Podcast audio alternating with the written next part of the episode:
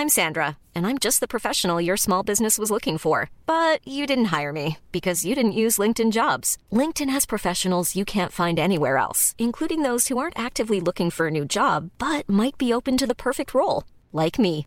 In a given month, over 70% of LinkedIn users don't visit other leading job sites. So if you're not looking on LinkedIn, you'll miss out on great candidates like Sandra. Start hiring professionals like a professional. Post your free job on linkedin.com/people slash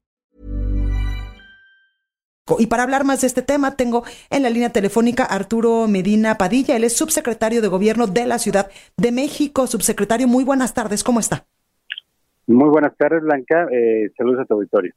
Gracias, subsecretario. Oiga, pues preguntarle sobre este cerco que en estos momentos hay allá en la Cámara de Diputados de Policías que estarían impidiendo en estos momentos que estos campesinos pues se sumen a este desfile con motivo de la Revolución Mexicana allá en la ciudad.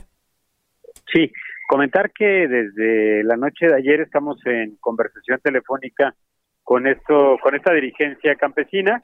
Eh, desde la mañana nos encontramos aquí en las inmediaciones de la Cámara de Diputados en diálogo. Hemos tratado de generar el espacio eh, necesario para que las ideas prevalezcan sobre sobre las acciones eh, y más cuando estas, estas pudieran terminar en algún tipo de confrontación. Eh, al momento estamos aquí en, en, afuera de la Cámara de Diputados, todo está en calma, ya nos cesó ese ese ese momento de ríspido de hace un rato y por el momento todo está tranquilo. Nosotros estamos convencidos que, que el diálogo es la mejor forma de encontrar, eh, para encontrar la solución a los conflictos y en el caso particular, eh, lo que no puede ocurrir es que en el mismo espacio público confluyan dos actividades. Por una parte, eh, una actividad cívica que ha sido planeada por meses por el gobierno federal, por la Secretaría de la Defensa Nacional, en conmemoración de esta fecha y además con la participación de eh, miles de personas y de miles eh, de asistentes que también estarán en las inmediaciones del Zócalo y del trayecto. Y por otro lado, quienes quieran llegar al mismo espacio público a, a, a, ejercer eh, una protesta y que no sabemos en qué términos se pudiese llevar a cabo. es por eso que estamos en una tarea de contención y de diálogo aquí al exterior de la, del Congreso Federal. Claro, eh, subsecretario, usted ha, eh, pues nos ha dicho que ha dialogado, ha estado, eh, pues en constante eh, comunicación con estos líderes campesinos y con estos campesinos que se encuentran apostados ya desde hace siete días allá en las inmediaciones de la Cámara de Diputados. ¿Qué es lo que le dicen? Evidentemente ellos han, pues manifestado que no se van a, no se van a mover hasta que la Cámara de Diputados, pues no escuche sus peticiones y haga estos incrementos en el presupuesto para el año 2020. Sí, así es. Eh, la demanda que ellos tienen es la del presupuesto federal.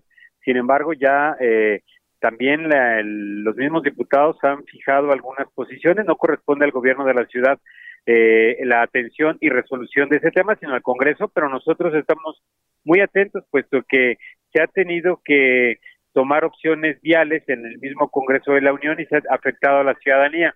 Y aunque esto es un proceso que se da año con año rumbo a la aprobación del del presupuesto para nuestro país, pues hacemos un llamado a quienes a quienes están hoy aquí y a quienes eh, tengan la necesidad de expresarse en torno al presupuesto de que la afectación sea la menos posible para la ciudad. Y es y lo mismo es para todos los habitantes de la ciudad o quienes nos visitan. Recordemos que la mitad o más de la mitad de las protestas que se dan en la capital del país tienen que ver con problemáticas o con demandas de otras entidades federativas o de la federación. Entonces, eh, el costo de ser capital, pues trae aparejado eh, que tenemos que atender un sinfín de movilizaciones de manera cotidiana y, y es por ello que el diálogo pues resulta la mejor herramienta porque eh, eso nos permite encontrar rutas de atención y de solución. Exactamente. En subsecretario, entendemos que ya un grupo de campesinos llegó a las calles cercanas al Zócalo de la Ciudad de México e intentan quitar en este momento las vallas. Eh, el objetivo de este operativo es eh, que no haya eh, pues eh, conatos de violencia ni este tipo de situaciones en las inmediaciones de la Cámara de Diputados, pero tampoco en el Zócalo, ¿verdad? Así es, así es. lamentablemente, este pequeño grupo de de personas eh, de la movilización que se encontraba aquí en la Cámara de Diputados y que eran parte de la comisión con la que estábamos en diálogo se trasladó al Zócalo Capitalino. Ellos mencionaron que se dirigirían a contemplar o a ver pasar el desfile, pero ya nos das cuenta tú de que se ha intentado mover las eh, vallas de Popotillo que se colocaron para protección de los asistentes.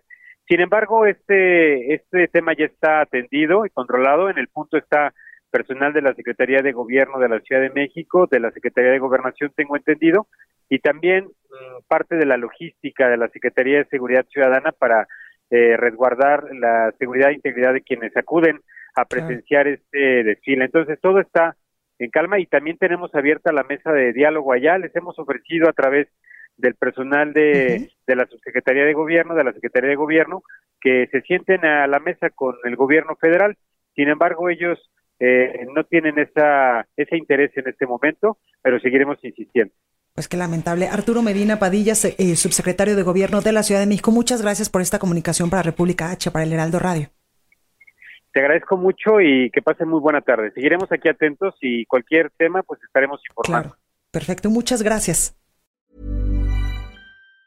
Hi, I'm Daniel, founder of Pretty Litter. Did you know cats tend to hide symptoms of sickness and pain? I learned this the hard way after losing my cat, Gingy. So I created Pretty Litter, a health monitoring litter that helps detect early signs of illness by changing colors, saving you money and potentially your cat's life. Pretty Litter is veterinarian developed, and it's the easiest way to keep tabs on your fur baby's health right at home. Go to prettylitter.com and use code ACAST for 20% off your first order and a free cat toy. Terms and conditions apply. See site for details.